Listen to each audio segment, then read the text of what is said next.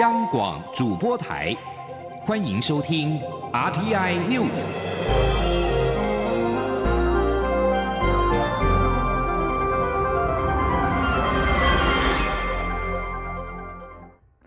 各位好，我是张世华，欢迎收听这节央广主播台提供给您的 RTI News。世界贸易组织 WTO 十五号表示，美国总统川普政府对总值超过两千亿美元的中国商品加征关税，违反世贸规则。这是世贸组织首度就川普政府对各国课征的关税做出不利裁定。中国商务部随即表示，希望美国尊重这项裁定，采取实际行动维护多边贸易体系。美国总统川普也对此表示强烈不满，批评这个国际贸易机构没有能力阻止中国的不公平贸易行为。川普表示会关注裁决结果，不排除对世贸采取行动。对此，中经院 WTO 及 RTA 中心副执行长李纯今天指出，美国如果要阻挡判决生效，最简便的方式为提起上诉，进入拖延战。他并认为这项判决对中方而言只是形式上的胜利，难以实质改变美中贸易战的各项关税制裁现况。记者谢嘉欣报道。美中两大经济体近年大打贸易战，中方透过世界贸易组织 WTO 控诉美国加征关税，WTO 在十五号判定美国败诉。中经院 WTO 及 RTA 中心副执行长李纯十六号赴三三企业交流会演说时指出，美国跳过 WTO 规范，直接对中国做关税制裁，不服程序，败诉在外界预期之内。他认为上诉是美方最直接、最简便阻止判决生效的方式。李纯说明，因美国近年抵制 WTO 上诉法庭只剩一名法官，无法达到审理法官的人数门槛。即便真的走到审理上诉阶段，也会流于虚无缥缈，在最终判决确定之前都是拖延战。另一方面，美国总统川普曾强调，若判决不符美国利益，也没有义务要履行。因此，李纯认为这项判决难以改变贸易战的各项制裁现况。他说：“就川普一开始这些立场，我们可以看得出来说，这个判决到到时候可能只是一个形式上的胜利。好，要真的发挥效果，甚至美国因为这样的一个判决，然后呃取消或至少呃解除部分的这个关税制裁几率啊，呃，我只能说趋近于零，非常非常低。形式上，中方一定会大做文章哈，因为毕竟这是一个。”呃，形式的正义获得伸张，可是，呃，实际上它对美中现在这种贸易战的结构，大概不会出现，不会有什么改变性的结果。三三会理事长许胜雄、经济部长王美花都表示，美方后续应会按照程序提出上诉。许胜雄还说，美方也不至于会退出 WTO，因为这对美方在做任何贸易相关谈判时也会徒增困扰。中央广播电台记者谢嘉欣采访报道。美国总统川普政府加大对中国的压力之际，路透社报道，四名知情人士表示，美国计划对台湾出售七项主要武器系统，包括水雷、巡弋飞弹和无人机，要让台湾像刺猬般难攻打。美国一次对台出售七项武器，可谓相当罕见，不同于多年来分散出售的潜力。一名业界消息人士指出，美国国务卿蓬佩奥预定本周向川普做简报。其中的部分协议是台湾在一年多前所提出，但直到现在才进入核准程序。美国国务院发言人则是拒绝置评。报道指出，随着北京在区域内的军事动作日益积极，华府急于以国防部内部已知的台湾堡垒计划在军事上制衡北京。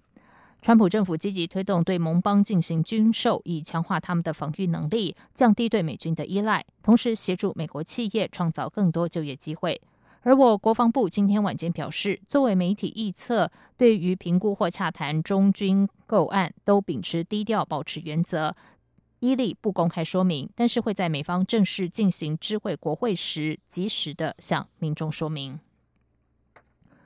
继续来关心的是，推广国际教育。教育部今天宣布，在下个学年度起，将推动学校国际化二点零方案，初步以六年新台币近十亿元的预算，每年鼓励高中以下学校依据五十五项指标申请三级认证，并且设置学校国际化奖，逐步改造全国学校的国际化环境。记者陈国伟报道。教育部在今年五月发布中小学国际教育白皮书二点零版，现在从中推出学校国际化二点零方案，将协助中小学进行校园国际化、人力国际化以及国际伙伴关系等六个面向的工作，引导各校依自身条件，循序渐进改变校园的国际化环境。教育部次长蔡清华指出，教育部从这六个面向中设定五十五项指标，内含十七项必要指标及三十八项较难达成的选。项指标，从明年八月新学年度起，致力推展国际教育的中小学就能陆续执行各项指标，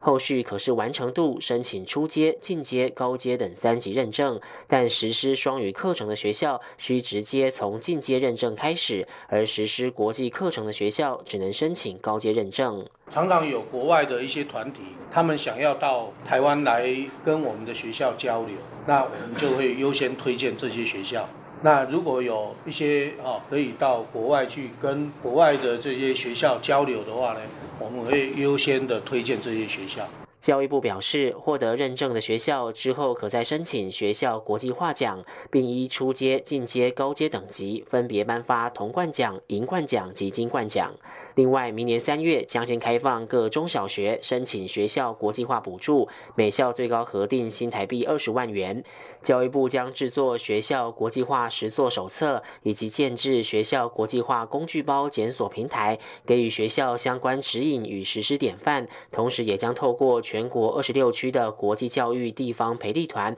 提供咨询与辅导。蔡金华说，这学期将有七十二所学校进行试办，年底将召开检讨指标会议。有关学校国际化认证及奖励校旗，将配合国际教育二点零的实施期程，至少会进行到二零二五年。中央广播电台记者陈国伟台北采访报道。嘉义市议会今天三读通过《食安自治条例》，规定猪肉、瘦肉精零检出汉法则。对此，行政院发言人丁仪明回应：现在的情势已经和二零一二年不同，台湾必须要和国际接轨，行政院将会持续和地方政府沟通。记者王威婷报道。政府自明年元旦起将开放含有莱克多巴胺的美国猪肉与三十个月龄以上的美国牛肉进口台湾，引发部分地方政府决定以修订自治条例的方式反制。嘉义市政府提出《食安自治条例》修正草案，规定猪肉、瘦肉精零检出和罚则。嘉义市议会十六号三读通过相关修正案，并增列美牛。行政院发言人丁仪明回应表示，马政府当年在毫无科学证据的情况下，开放含莱克多巴胺的美牛进口，但现在已经有国际标准，局势已经大不相同。对于嘉义市政府以自治条例的方式反制扩大美猪美牛进口，丁一鸣表示会持续沟通。呃，目前其实，在离一月一号还有一段时间呢，那我们持续沟通。丁一鸣表示，马政府当年开放瘦肉精美牛进口，当时的农委会主委陈宝基说，不管 Codex 标准为何，都会依照计划开放。请问国民党是故意忘了，还是害怕想起来？丁一鸣强调，含瘦肉精美牛开放已经有八年，并未看到国民党执政县市反对美牛，可见依据国际标准，无论是美牛或美猪，民众食用都不用担心。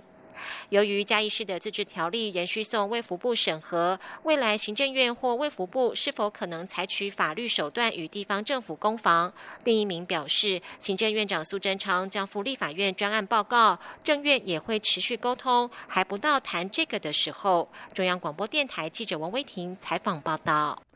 在译文消息方面，明华园戏剧总团今年唯一的一档大戏《昆生平卷》将于本周末在国家戏剧院登场，票房开出红盘，就连特别加开的贵宾包厢也全数售出。这回明华园聚焦本土神仙戏，借由穿越时空两百年，演出南昆生地方传说，对演员、制作团队都是一大挑战，但是对戏迷而言，绝对是新鲜体验。记者郑祥云、江昭伦的报道。明华园戏剧总团在疫情解封后，端出了筹备三年的年度大戏《昆生平卷》，果然令人眼睛为之一亮。不只有传统文武场，还穿越时空到了现代，就连音乐也是融合现代与传统，别开生面。演过不少神仙戏的明华园，这回编导陈胜国选择聚焦本土，引领戏迷随着南昆生地方传说穿越古今。将流传在台南沿海地区的五府千岁与阴南宫争夺风水宝地的传说故事搬上国家戏剧院舞台，借由盛行民间的信仰，为社会注入正能量。第一丑角陈胜在在昆山评卷中饰演土地公，穿越到现在默默守护心爱的人，他会弹吉他，才华洋溢。当家小旦郑雅生挑战三种不同的角色，光是换装就是不小的考验。郑雅生说：“在换装的部分可能会比较赶一点，因为前面是古装，后来就变成时装，时装完以后又变成古装，对我来讲会会比较累一点。其实，在戏上是还好，对我们都可以驾驭。”无敌小生孙翠凤饰演五府千岁大王，率领天兵天将大战青年军陈昭廷饰演的伊那公。母女俩武戏不少，陈昭廷的表现更是活灵活现。这一年来，孙翠凤的身体经常亮红灯，脚开刀后也没有适度的休息，就得粉墨登场。但孙翠凤不以为意，强调上了舞台就是要展现专业。孙翠凤说：“今年因为疫情冲击，明华园承受极大的营运压力，就连团长陈胜福都鬼剃头上身。幸好信息上档，戏迷用行动让票房逼近完售，让孙翠凤充满感恩与感谢。”孙翠凤说。本来想说很多节目同时启动，应该票房很难推，但是我在这里深深的感谢所有热爱国语的观众朋友们，真的你们用这一档的票房给我们大家很大的这个信心跟动力，让我们票房目前无忧，但是剩下的还没有百分之百，我们还要继续的努力，为了有最好的舞台呈现。明华园动员所有班底，艺术家庭也全部到位，希望借由昆声评卷，持续让明华园这块创团九十一年的招牌闪闪发光。中国电台记者郑祥云、张昭伦台北采访报道。在外电消息方面，日本新任首相菅义伟今天率领所有的阁员在皇居经过日皇德仁亲自任命和认证之后，接内阁正式上路，竟结束了长达大约七年八个月的安倍时期。日本国会众议院还有参议院今天下午先后举行首相指名选举，菅义伟顺利的当选第九十九任首相。日本首相安倍晋三在八月二十八号因病请辞，今天上午率所有的阁员总辞。菅义伟当选第九十九任首相之后，进入首相官邸和联合执政的公民党代表山口纳金南会谈。之后组成了组阁本部进行组阁，并由新任的内阁官房长官加藤胜信举行记者会，对外公布确定的内阁人士。菅义伟在傍晚率所有阁员前往皇居，在接受日皇德仁的亲自任命和认证之后，宣告兼内阁正式上路。菅义伟在内阁中新增大阪关西万博担当大臣一职，让内阁员的总数从原本的十九人增加到二十人。重视安倍政府的持续性是菅内阁人事布局的主要特征。二十名阁员有八人续任原职，三人转任他职，三人回国，一人在任。首次入阁的只有五人。